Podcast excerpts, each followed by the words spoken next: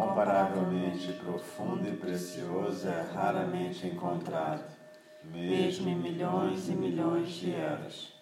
A nós é dado vê-lo, ouvi-lo, recebê-lo e guardá-lo. Oxalá possamos verdadeiramente compreender e praticar o significado das palavras do Tathagata. O Dharma incomparavelmente profundo e precioso, é raramente encontrado, mesmo em milhões e milhões de eras. A nós é dado vê-lo, ouvi-lo, recebê-lo e guardá-lo. Oxalá possamos verdadeiramente compreender e praticar o significado das palavras do Tathagata. O Dharma incomparavelmente profundo e precioso, é raramente encontrado, mesmo em milhões e milhões de eras. A nós é dado vê-lo, ouvi-lo, recebê-lo e guardá-lo. Oxalá possamos verdadeiramente compreender e praticar o significado das palavras do Tathagata.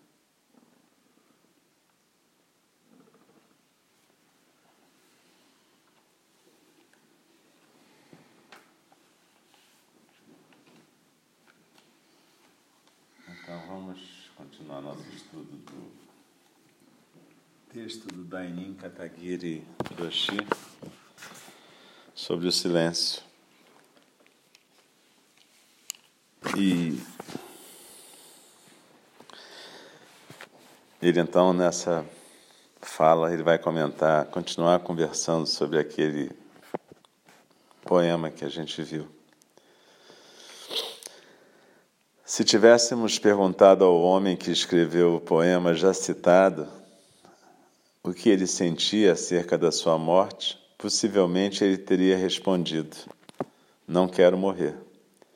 Esse não quero morrer se parece com uma saudação, assim como dizemos bom dia. Não há nenhuma intenção por trás de suas palavras, apenas não quero morrer. Apenas isso. No entanto, vamos refletir no significado oculto dessa frase. Sempre tentamos interpretar ou decifrar o que as pessoas dizem, aquilo que um mestre zen diz. Mas, quanto a ele, isso é tudo. Esse é o silêncio real. Na leitura do poema há sempre uma profunda sensação ao sabor de tristeza. Há um outro poema que nos apresenta esse mesmo sabor. Ele foi escrito por Miyazawa Kenji quando estava com 36 anos de idade. Ele foi um grande poeta do Japão contemporâneo, além de um sério budista. Aqui está um dos seus mais famosos poemas. Sem sucumbir à chuva, sem sucumbir ao vento, tampouco sem sucumbir à neve ou ao calor do verão. Com um corpo forte assim, sem cobiça, sem ira, sempre sorrindo calmamente, alimentando-se com uma porção e meia de arroz e pasta de feijão e um pouco de vegetais por dia, em tudo sem levar em conta a si mesmo, olhando, ouvindo, entendendo bem, e sem esquecer, vivendo à sombra dos pinheiros em um campo, em uma pequena cabana coberta de sapê. Se no leste há uma criança enferma, vá e cuide dela. Se no oeste há uma mãe cansada, vá e carregue para ela os feixes de arroz. Se no sul há algum moribundo, vá e diga: você não precisa ter medo. Se no norte há uma desavença ou um litígio, diga que não vale a pena, desfaça-o. Durante a seca, derrame lágrimas. Em um verão frio, ande de um lado para o outro, esquecido, considerado por todos uma pessoa inútil, nunca elogiado nem lamentado. Alguém assim pretendo ser. Essa é uma vida bastante mística, semelhante a uma corrente de água. Ainda há um indefinível e triste sabor: é o sofrimento humano. O budismo nos ensina que temos de passar de uma vez por esse profundo sofrimento humano e ficar profundamente comovidos. Podemos então experimentar o silêncio. Contudo, enquanto budistas, temos a responsabilidade de fazer algo mais do que isso. Temos de transmutar o silêncio visto pelos olhos humanos no silêncio visto pelo olho do Buda. Nesse momento, podemos mostrar nossa vida como realmente somos. Quando enfrentamos cada instante da vida, voltamos-nos para ela, penetramos nela e a praticamos. Isso não é egoístico, não é uma visão tacanha, mas uma visão que aceita todos os seres sencientes como o conteúdo da nossa vida. Buda é sua vida diária. Se você pode entoar os ensinamentos budistas enquanto toma uma refeição, você é muito feliz. O policial tem de se alimentar de manhã a fim de perseguir os ladrões. O ponguista levanta-se de manhã e se alimenta, a fim de roubar dinheiro do bolso dos outros. O café da manhã é o café da manhã, mas seu mundo é representado de diferentes maneiras dependendo das pessoas. Se você toma o café da manhã para ofertar seu corpo e sua mente a Buda, ao universo, você é realmente feliz. Oferecer seu corpo e sua mente a Buda significa oferecê-los ao vazio, ou, em outras palavras, ao sentido puro da ação humana. As pessoas interpretam mal e fazem mau uso do budismo. Se você estuda o budismo achando que isso ajudará, significa que você usa o budismo para o seu ego, para o seu egoísmo. Não importa quanto tempo você faz isso, trata-se de uma prática egocêntrica. Se você continuar a praticar desse modo, nunca ficará satisfeito, porque o desejo é infinito. Quando o Dharma está perto de você, você não se sente satisfeito. Quando o Dharma está longe de você, então você se sente satisfeito. Isso é importante. Se você dá apenas um pequeno passo no estudo de qualquer assunto, física, psicologia, zen, você se sente feliz. Contudo, quanto mais você se aprofunda, mais percebe que não se sente satisfeito. Seja o que for que você faça, não só no budismo, mas na vida em geral, se sua vida está perto da vida humana, você não se sente satisfeito. Há sempre algo que você precisa fazer.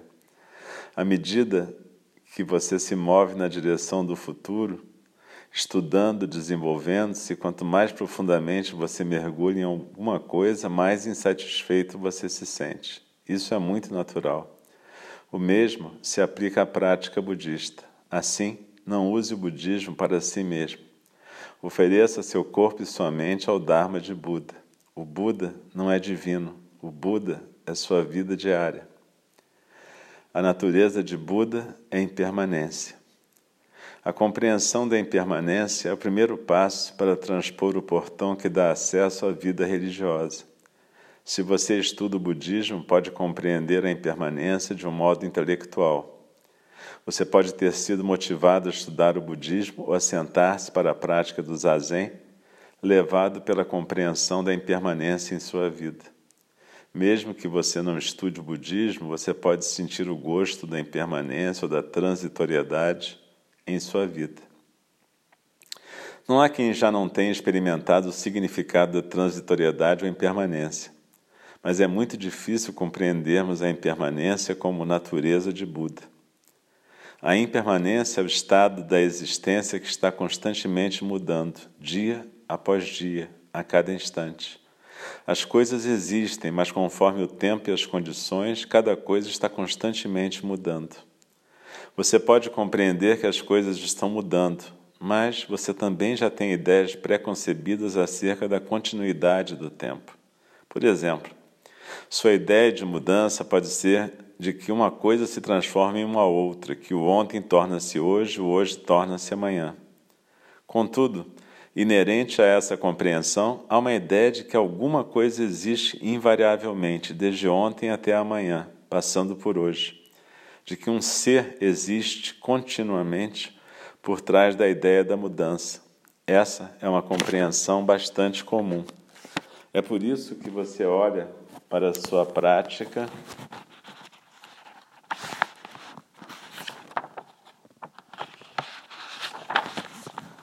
como um modo de aprofundar sua vida ou de mudá-la. Você acredita que, através da prática de ontem, você poderá mudar sua vida hoje, ou quem sabe poderá mudá-la amanhã. No interior dessa compreensão há sempre a ideia de que alguma coisa que existe constantemente. E isso é você, a sua pessoa. Consciente ou inconscientemente, você se apega a essa ideia de que você existe continuamente. A compreensão budista da mudança é um pouco diferente. A fim de compreender o significado da mudança da impermanência, você precisa entender o significado do momento. O agora está totalmente além do antes e do depois. O momento presente está completamente além do momento anterior e do momento seguinte. O momento presente é o momento presente. O momento anterior que desapareceu é apenas o momento anterior. O momento presente é apenas o momento presente que desaparecerá simultaneamente com o aparecimento do momento seguinte. Assim, dizer o que é o momento presente, agora mesmo, aqui mesmo, é dizer que esse momento já desapareceu. Isso significa que o momento presente está totalmente além do momento anterior ou do momento seguinte. Ele é apenas o momento presente. O momento presente, visto a partir da perspectiva do senso comum, é a causa do sentimento de solidão, porque ele está totalmente separado do momento anterior e do momento seguinte. Mas isso se deve ao fato de compreendermos o momento dentro do processo temporal. Temos de prestar atenção ao momento em seu sentido puro. O que é um momento? Um momento nada mais é do que um ser que está constantemente surgindo. Ele está simplesmente surgindo. Simplesmente surgindo significa que, se você se concentra no verdadeiro significado do momento, o momento é visto exatamente como um ser que você pode ver no tempo. Ele não é outra coisa senão a pura atividade do momento. Não há nada para comentar, nada para comparar, nada para acrescentar ao momento. Segundo o Abhidharma, Considera-se que o momento é constituído de 65 ksanas ou instantes. Isso está completamente além da nossa compreensão. Significa que nesse momento você já perdeu 65 instantes. O Abhidharma tenta explicar o que é um momento utilizando-se de números, mas não se preocupe com os números. Um momento consiste em 65 instantes. O que isso significa? Isso está completamente além do antes e do depois. Não há nada a ser dito a esse respeito. Um momento está simplesmente surgindo, simplesmente sendo. O momento presente não é algo que você possa agarrar. O momento que você pode agarrar já é a sua ideia de momento, não é o momento real. O momento real está constantemente em atividade, surgindo, desaparecendo, surgindo. A isso, no budismo, se dá o nome de vazio. É por isso que, segundo a doutrina de Buda, todos os seres são impermanência em razão da impermanência. Não há uma coisa específica que cria impermanência. Sob esse aspecto, tanto a causa quanto o efeito são justamente impermanência em si mesmos. O vazio ou a impermanência significa que não há nada para comparar, nada para agarrar, nada para ignorar. Significa apenas surgir, nada mais. Essa é a natureza básica da existência. Ela está completamente além de nossa especulação ou julgamento. Não importa quanto tentemos odiar ou quanto tentemos amar a nós mesmos, esse é o retrato da nossa existência.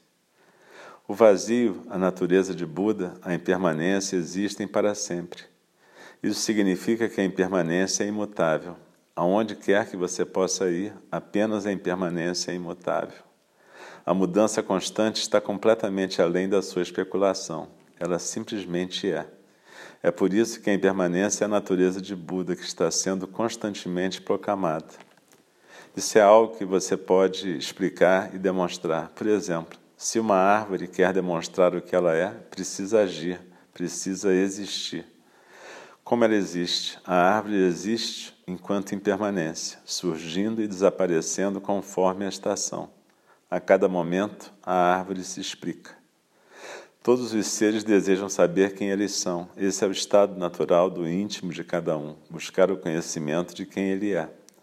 Não só os seres humanos, mas todos querem saber isso. Até mesmo a árvore quer saber o que ela é.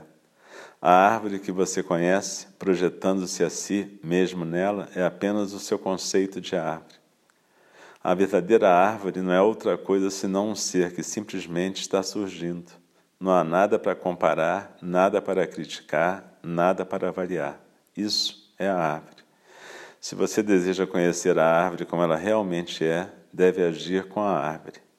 Esse é, ao mesmo tempo, o melhor modo de saber quem você é. Precisamos conhecer a nós mesmos atuando no reino da impermanência. Nosso corpo e nossa mente nada mais são que impermanência, e essa é a natureza de Buda. A natureza de Buda nasceu nesse mundo e ela morre. Isso significa que se você realmente compreende o momento, então a árvore é realmente árvore. Uma pessoa é simplesmente uma pessoa. Desse ponto de vista, todas as coisas estão constantemente agindo.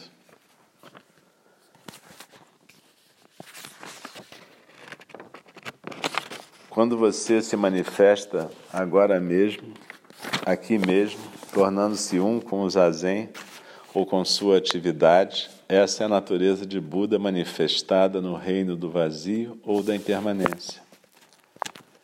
No reino do vazio, o zazen aparece como uma bolha.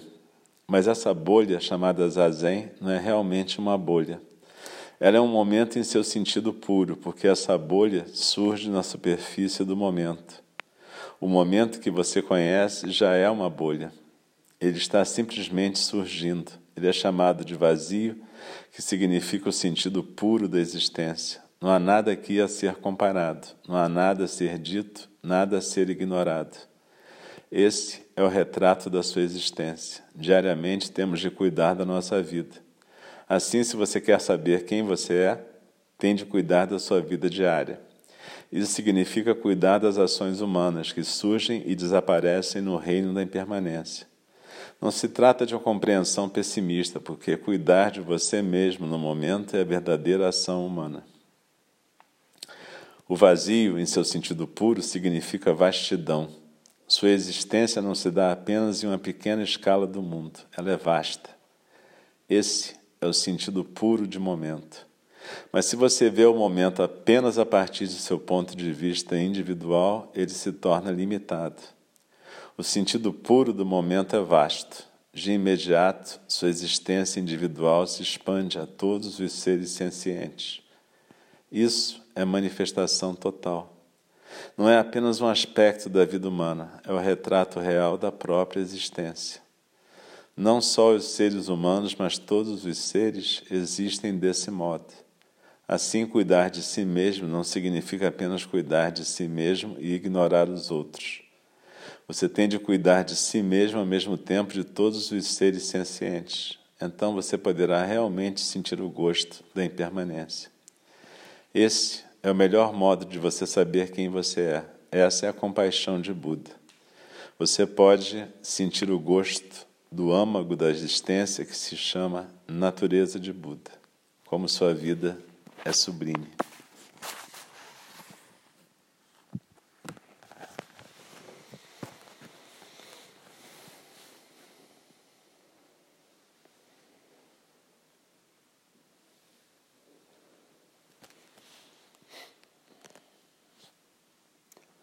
essa palestra de Katagiri Hiroshi aborda talvez a coisa mais essencial do zazen, a possibilidade de ser esse momento. Dogen Zenji fala num capítulo do Shobogenzo sobre vida e morte que a vida é exatamente a vida, a morte é exatamente a morte. A vida não se transforma na morte. Cada uma é o que é. E é exatamente isso que Katagiri Roshi está dizendo. Cada momento é exatamente o que é.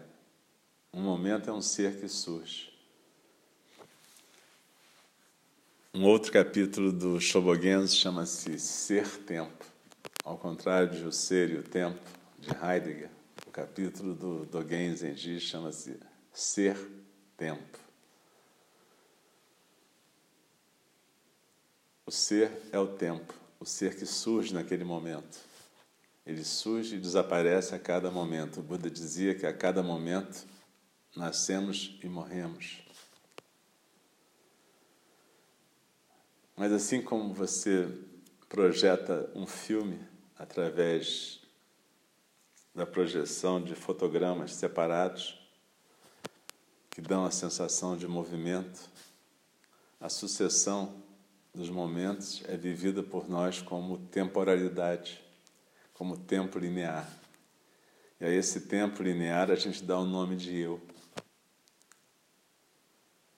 A gente junta essa sucessão de momentos e a gente tem a sensação do filme, o filme da vida.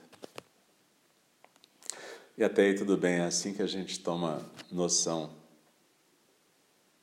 daquilo que é. Forma é vazio, vazio é forma. Então a única forma que a gente tem de conhecer o vazio é através da ilusão, da ilusão que a gente é. E tudo bem. Isso é sublime, porque a miragem pode tomar consciência de si mesmo. É só a gente não querer reter e corporificar a miragem como uma substância. E aí, cada momento, o ser vai poder realmente surgir e ser plenamente em cada momento. E a gente vai saber quem a gente é através do que a gente está fazendo. É muito curioso quando a gente conversa com uma pessoa que está fazendo coisas há 30 ou 40 anos e diz que não sabe quem é. Ela não tem sequer a noção de olhar e ver o que ela está sendo através do que ela está fazendo. E é só isso que existe. O resto é imaginação. No filme do Almodóvar, acho que é Vicky Cristina Barcelona, tem um sujeito que é pai de um dos personagens e que passou a vida escrevendo. E nunca publicou o que escreveu e ninguém mais leu o que ele escreveu. Então aquilo é só imaginação. Ele podia ter sido um escritor bom, ruim, tanto faz. Mas aquilo não é o que ele foi. Ele foi o que aconteceu quando ele não estava escrevendo. Como ele criou o filho, como ele fazia o café, como ele limpava a casa. Isso que a gente não presta atenção. É isso que a gente está sendo. Como é que a gente está cuidando de si e do outro.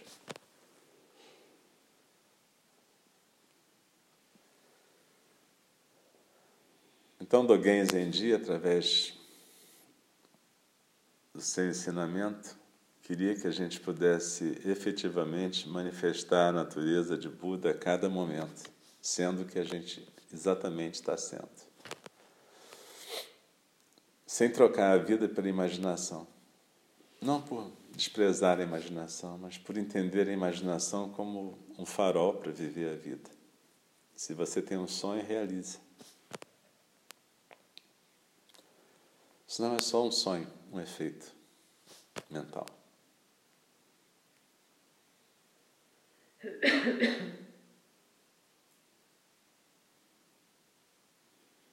Então, quando a gente pratica zazen, existe a possibilidade do momento efetivamente ser o momento.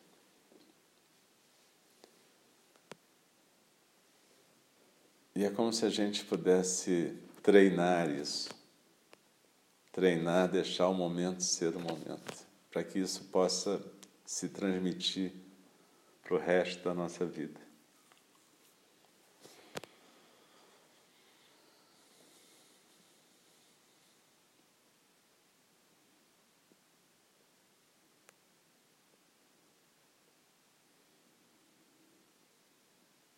É complicado porque, frequentemente, o discurso, a narrativa que a gente tem sobre a gente mesmo vai se sobrepondo ao que a gente está fazendo e se torna mais importante do que o próprio fazer. Mas é exatamente isso que a prática do zazen pode ajudar a desfazer.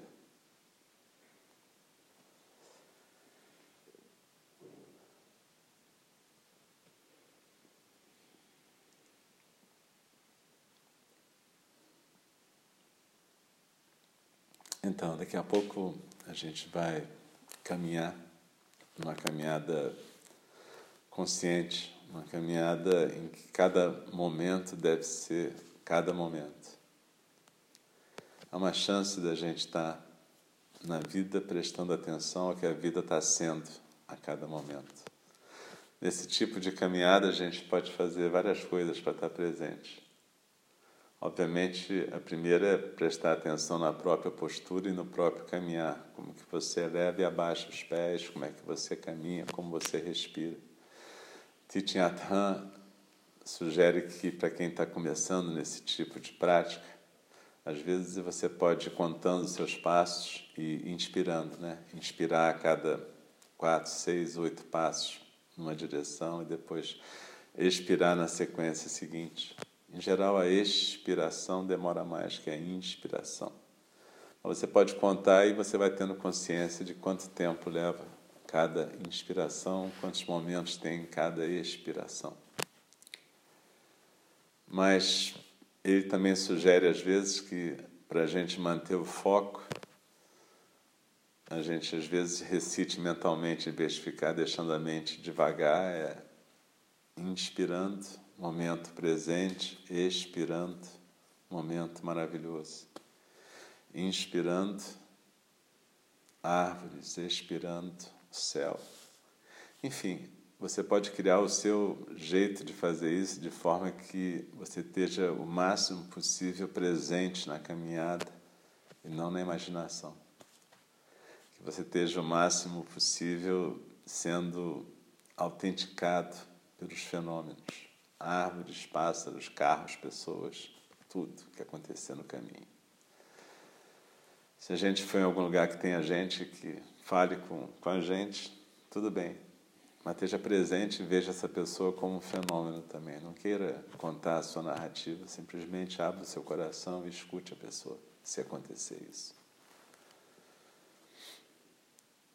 Então desliza na expiração, vamos ficar um pouquinho ainda em zazen, simplesmente nos aquietar, para que a gente possa deixar isso tudo se aquietar no nosso centro.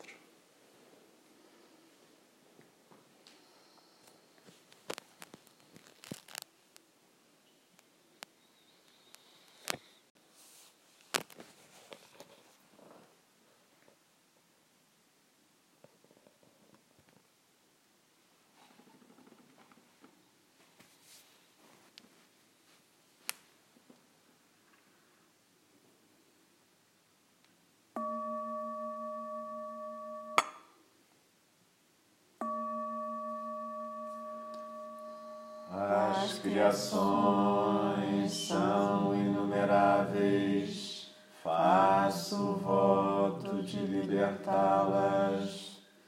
As ilusões são inexauríveis, faço voto de transformá-las.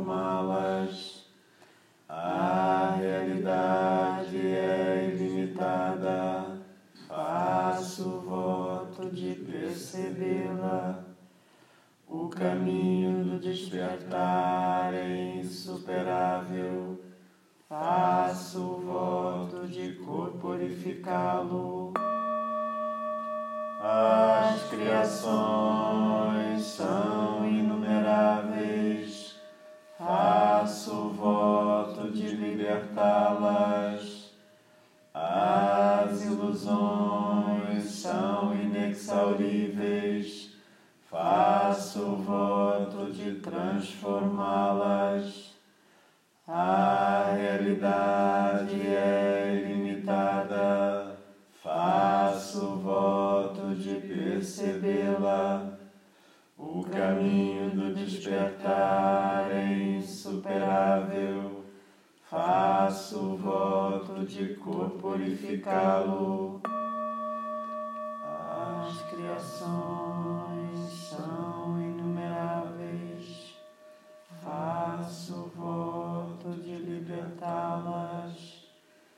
As ilusões são inexauríveis. Faço o voto de transformá-las. A realidade é limitada. Faço voto de percebê-la. O caminho do despertar é insuperável. Faço voto de corporificá-lo.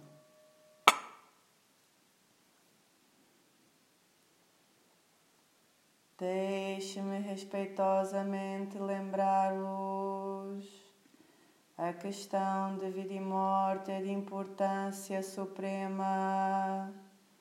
O tempo passa e a oportunidade é perdida. Vamos despertar, despertar. Prestem atenção. Não desperdice a sua vida.